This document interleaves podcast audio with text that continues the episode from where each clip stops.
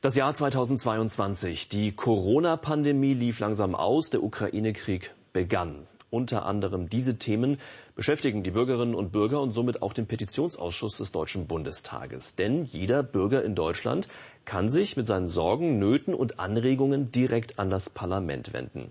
Die Mitglieder des Petitionsausschusses beraten dann darüber und schauen, wie sie helfen können.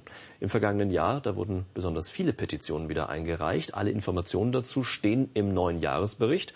Und über den sprechen wir jetzt mit der Ausschussvorsitzenden. Martina Stamm-Fiebig ist bei uns. Ganz herzlich willkommen. Schön, dass Sie da sind. Dankeschön, gerne. Ja, mehr als 13.000 Eingaben gab es im vergangenen Jahr. Das sind rund 13 Prozent mehr als im Vorjahr. Werden die Sorgen und Nöte der Menschen in Deutschland größer angesichts der beschriebenen weltpolitischen Lage gerade? Ich denke, dass sie nicht größer werden, sie haben sich verändert. Das ist der wichtige Punkt, weil wir auch spüren, dass natürlich das Abklingen der Corona-Pandemie sich abgezeichnet hat. Mhm. Aber dann natürlich dieser schreckliche Krieg über uns hereingebrochen ist. Und vor allem, ich sage mal, die Unsicherheit, die damit einherging, natürlich die Menschen beschäftigt hat. Und deshalb, ähm, also nicht größer, aber anders. Mhm. Das, wie würden Sie sagen, wie ist die Stimmung im Land? Das wäre jetzt vermessen, das abzuleiten ähm, im Allgemeinen. Aber ich sage mal, diese, vor allem diese Frage der drohenden Energieknappheit hat die Menschen wirklich beschäftigt. Mhm. Schauen wir auf die einzelnen Themenbereiche. Ähm, welche sind das denn, die die Menschen am meisten beschäftigen? Ich glaube, Gesundheit ist ganz immer vorne noch, nach wie vor. Immer noch führend, ja, Entschuldigung. Also immer noch führend, mhm. ähm, schon lange, auch vor der Pandemie ähm, aber durch die Pandemie sehr verstärkt und durch das Abklingen natürlich immer noch auch. Aber wir merken auch in der Gesundheit, dass viele Gesetzgebung zu Gesundheit auch wirklich die Menschen bewegt. Mhm. Ja, und deshalb immer noch führend. Ähm, dann natürlich immer Bundesministerium Arbeit und Soziales, das mhm. BMJ, Justiz, aber auffallend viele, viele außenpolitische Themen. Mhm. Jetzt gab es zwölf Petitionen im vergangenen Jahr mit besonders viel Unterstützung. Die haben Sie dann im Rahmen öffentlicher Sitzungen auch im Ausschuss behandelt. Die Petentinnen und Petenten können da oder konnten auch im vergangenen Jahr ihre Anliegen dann persönlich vortragen. Worum ging es da zum Beispiel? Was waren die Themen? Wir hatten noch ähm, zwei große Petitionen, einmal zum Thema für die ähm, gegen die allgemeine Impfpflicht. Mhm. Wir hatten aber auch die für die äh, einrichtungsbezogene Impfpflicht dagegen. Wir hatten eine ganz große Petition zu den sogenannten Sprachkitas, also die Sprachförderung in den Kitas. Ähm, also sehr unterschiedliche Themen, ähm, die uns aber auch so spiegeln, wie eben diese gesellschaftspolitischen Dinge diskutiert werden. Und ich sage mal, gerade an der Impfpflicht haben wir gemerkt, wie, ähm, wie ähm, wir wirklich auf die Menschen mit Informationen zugehen müssen. Also da merkt man natürlich auch, dass ähm, in den sozialen Medien viel über Dinge berichtet wird, die nicht immer leider der Wahrheit entsprechen. Das heißt, man gesteht sich dann als Parlamentarier in dem Moment auch einen gewissen Fehler ein? Den man vielleicht ich würde nicht hat? sagen einen Fehler, aber ich würde zumindest sagen, dass wir dort eindeutig ähm, merken, dass wir viel mehr darüber äh, reden müssen, Argumente austauschen müssen zu der Gesetzgebung oder zu den Dingen, die wir im Parlament vorhaben. Mhm. Jetzt hatten wir diese zwölf Petitionen im vergangenen Jahr, ähm, die in öffentlichen Sitzungen behandelt wurden. Was waren denn dann im Nachgang die Ergebnisse? Wie ging es denn weiter nach diesen Sitzungen? Also ich würde jetzt noch einmal diese beiden großen, die wir ähm, aus dem Bereich der Außenpolitik, vor allem sage ich mal, das, äh, die Petition an dem ähm, zum ähm, Völkermord an den Jesidinnen und Jesiden, mhm ähm, aber auch zum Holodomor, also diesem ähm, schrecklichen äh, Ereignissen, die noch zur Zeit von Stalin in der Ukraine stattfanden. Da haben wir durch die Petitionen und mit einer wirklich sehr, sehr engen Zusammenarbeit mit den Parlamentariern es wirklich geschafft, diese beiden großen Anliegen ins Parlament zu bringen. Beinahe, ja, zeitgleich. Ich finde, da kann man wirklich zum Ausdruck bringen, wie der Petitionsausschuss mit den anderen Parlamentarierinnen und Parlamentariern ähm, Dinge wirklich aufgreift und die in die Umsetzung bringt. Jetzt ist es aber ja so, dass ja jeder grundsätzlich an politische Entscheidungen mitwirken kann. Einerseits durch Wahlen und man kann natürlich auch immer jederzeit seinen Abgeordneten im Wahlkreis direkt kontaktieren, wenn man Sorgen und Nöte hat oder ein Thema einbringen möchte. Wann und wo kommt denn dann der Petitionsausschuss ins Spiel? Also ich glaube, dass wir uns es ähm, zu leicht machen, wenn wir heute sagen, man kann mit einer Wahl jetzt wirklich beeinflussen. Ich merke das ja an den Zuschriften als Parlamentarierin. Diese Erwartungshaltung, ich habe Sie gewählt, ich erwarte von Ihnen, mhm. hat mit der parlamentarischen Demokratie nicht sehr viel gemeinsam.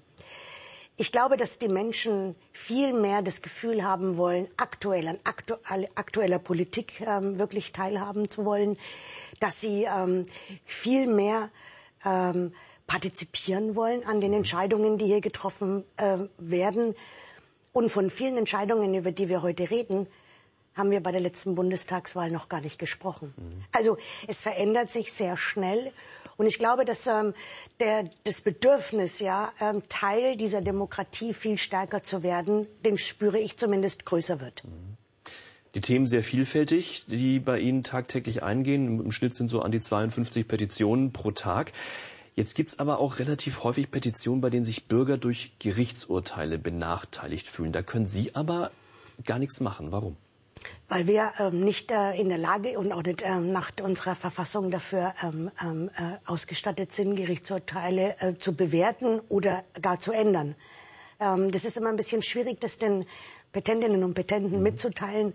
Aber die Gewaltenteilung verbietet es einfach. Wir haben auch sehr viele Petitionen, wo laufende Gerichtsverfahren sind. Mhm.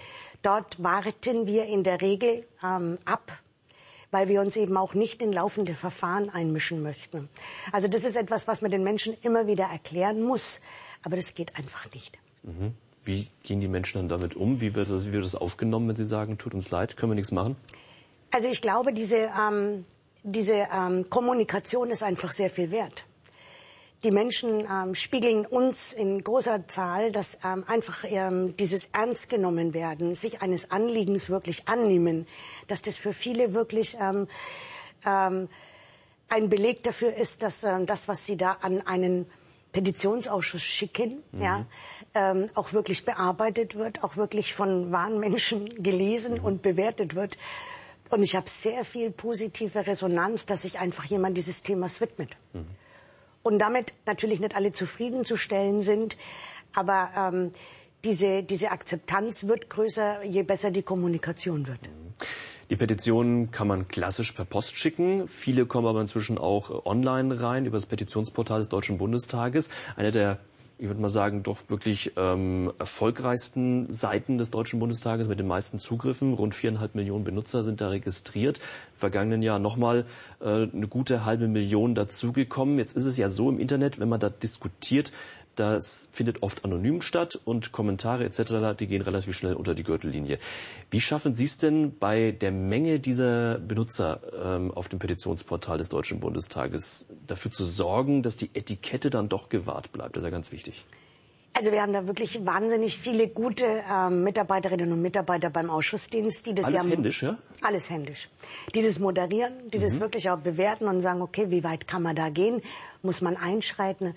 Ähm, das ist wirklich sehr viel Arbeit, ähm, die dort wirklich gut gemacht wird. Mhm. Und wo wir dann aber auch in gewissen Fällen dann, wenn es ganz schlimm wird, wirklich einmal die Kommentarfunktion schließen. Das mhm. kam schon das ein oder andere Mal vor.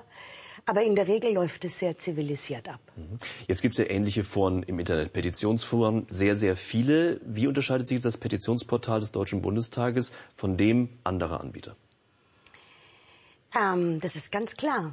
Bei uns kann man sogar Gesetzgebung beeinflussen, wenn es gut läuft, verändern oder auf Dinge hinweisen, die wirklich viele Menschen bewegen, mhm. aber auch einzelne Menschen. Ich sage immer, ich möchte das nicht abhängig machen von 10, 20, 50.000 Unterschriften. Mhm. Wir nehmen alles ernst, auch die Einzelanliegen. Aber wir können auf Gesetzgebung einwirken. Wir können in den Ministerien bewirken, dass sich mit Dingen auseinandergesetzt wird. Das klappt bei Online-Plattformen nicht. Mhm. Viele Petitionen betreffen ja die Gesellschaft, unser Zusammenleben, aber es gibt auch viele Petitionen, die den Bundestag selbst betreffen. Worum geht's da? Was kommt da so? Naja, die Klassiker sind, ähm, da geht es um die, um die Abgeordnetenentschädigung, es geht um die Größe des Parlaments. Ich glaube, die meistgestellteste Frage ist, warum so wenig Menschen im Plenum sitzen, mhm. ähm, ob man das nicht verpflichtend machen kann. Mhm. Also das sind so die Klassiker. Aber wir haben auch wirklich äh, bis dann dahingehend, wie manche Ausschüsse zusammengesetzt werden. Also die Menschen beschäftigen sich schon mit dem Parlament. Das kann man, glaube ich, ableiten davon. Wie gehen Sie mit solchen äh, Themen dann um? Stichwort Abgeordnetenentschädigung ist ja ein Thema, das sicherlich sehr häufig kommt. Das ist sicherlich, das kommt häufig. Ja. Ich fand, ähm, ich bin eigentlich überrascht. Wir haben ja damals ähm, vor ein paar Jahren das angeglichen an die Besoldung eines Verfassungsrichters. Wir mhm. bestimmen ja nicht mehr selbst über die Höhe der Entschädigung. Das ist aber wirklich draußen noch nicht angekommen. Also allein, wenn wir das erklären, an was es gekoppelt ist, ähm, wie die Mechanismen zur Erhöhung sind, mhm. ich dann den Menschen auch manchmal wirklich ähm, ähm, Rechenbeispiele aus meinem eigenen Leben mit beifüge und sagen, ja, 42 Prozent Steuern und ähm, so sieht's aus. Dann ist es zwar so, dass man immer noch sagt, ja, das ist ordentlich, aber dann ähm, verflacht dieser Angriff, ihr habt einfach mhm. zu viel Geld sagt die Vorsitzende des Petitionsausschusses des Bundestages, Martina Stamm-Fiebig. Dankeschön, dass Sie bei uns waren. Gerne. Und Dankeschön auch an Sie fürs Zuschauen. Ich freue mich aufs nächste Mal. Auf Wiedersehen.